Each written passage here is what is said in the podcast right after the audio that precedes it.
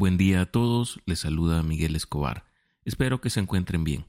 Bienvenidos al podcast Quiero saber más, su espacio en el que hablamos sobre temas que sin duda van a hacer crecer nuestros conocimientos, porque todos deseamos por naturaleza saber, y justamente por eso los invito a revisar los capítulos anteriores si esta es su primera vez por acá.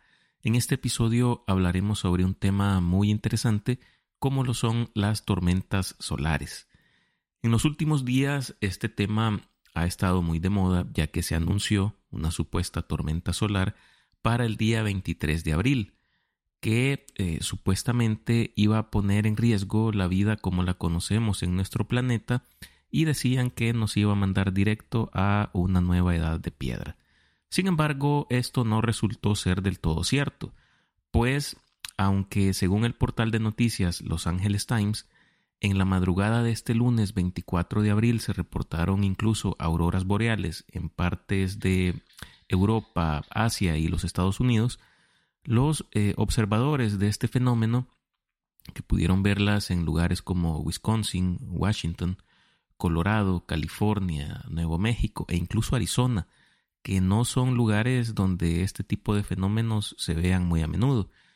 Em, estas personas eh, reportaron haber visto principalmente un resplandor eh, rojizo en el cielo, a diferencia del típico brillo verde que caracteriza a una aurora boreal normal.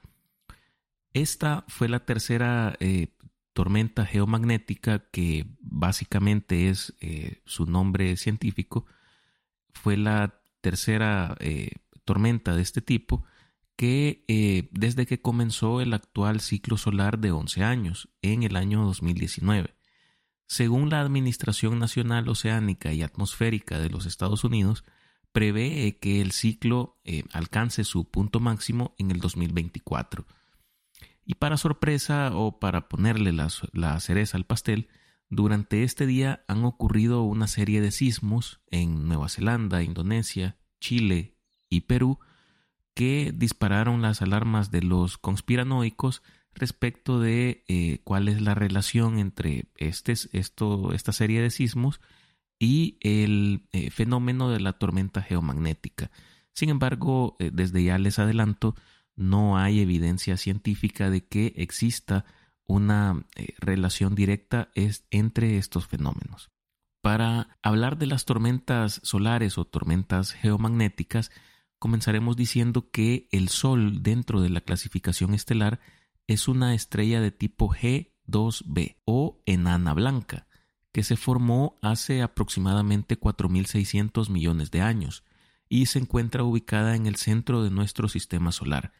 Es la fuente de energía que alimenta la vida en la Tierra y es responsable de nuestro clima, la atmósfera y los ciclos estacionales. La energía solar se genera a través de reacciones termonucleares en el núcleo del Sol, donde se fusionan átomos de hidrógeno para formar helio. Es una estrella de color blanco.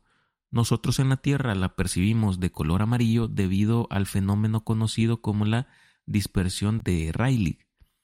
Esto ocurre cuando la luz atraviesa algún tipo de material, como en este caso el aire o el vapor de agua en la atmósfera, y ya que la luz solar está compuesta por una variedad de colores, aquellos con una longitud de onda más corta que las partículas que atraviesan se terminan dispersando, y lo que percibimos son aquellos colores con una longitud de onda más larga, como por ejemplo el amarillo en el Sol y el azul en el cielo.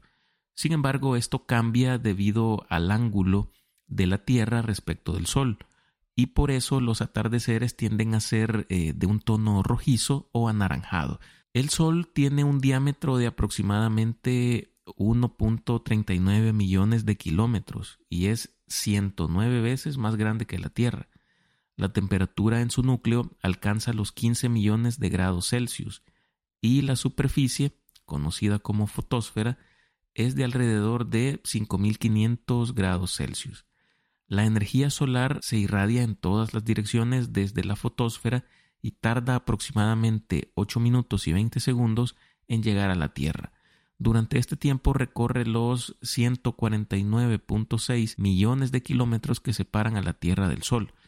Sin embargo, hay que decirlo que esta distancia varía en diferentes periodos del año, ya que puede ser de entre 147 millones de kilómetros, si mal no recuerdo, hasta los 152 millones de kilómetros de respecto del punto en el que se encuentra más alejado al punto en el que se encuentra más cerca la Tierra respecto del Sol.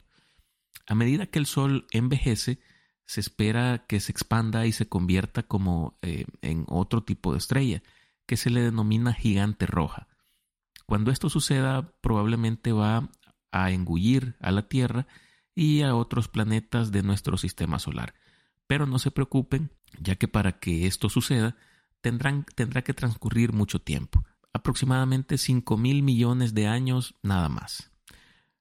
Pero para mientras esto sucede, la energía solar se ha convertido en una fuente cada vez más importante de energía renovable en todo el mundo, con tecnologías como paneles solares y centrales solares térmicas, que aprovechan la energía del sol para producir electricidad y calor. Actualmente el Sol está en el medio de su ciclo de actividad de 11 años, durante el cual su actividad magnética se intensifica y disminuye. Los periodos de alta actividad pueden producir tormentas solares que pueden afectar las comunicaciones y las redes eléctricas en la Tierra. Estas tormentas solares son eventos explosivos en la superficie del Sol que pueden tener un gran impacto en nuestro planeta. Se producen cuando la actividad magnética en la superficie del Sol se intensifica y libera grandes cantidades de energía en forma de radiación electromagnética y partículas cargadas. Cuando los campos magnéticos se intensifican y se deforman, pueden liberar grandes cantidades de energía. Esta puede propagarse a través del espacio y afectar a nuestro planeta y otras partes del sistema solar. Las partículas cargadas emitidas por el Sol pueden interactuar con la magnetosfera de la Tierra causando tormentas geomagnéticas que pueden afectar satélites, transformadores eléctricos y radiocomunicaciones.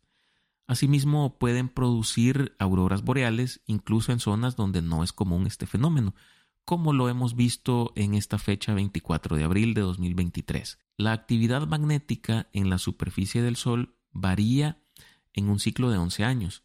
Durante los periodos de alta actividad, conocidos como el máximo solar, se producen más manchas solares y se producen, por ende, más tormentas. Durante los periodos de baja actividad, conocidos como el mínimo solar, la actividad es mucho más tranquila.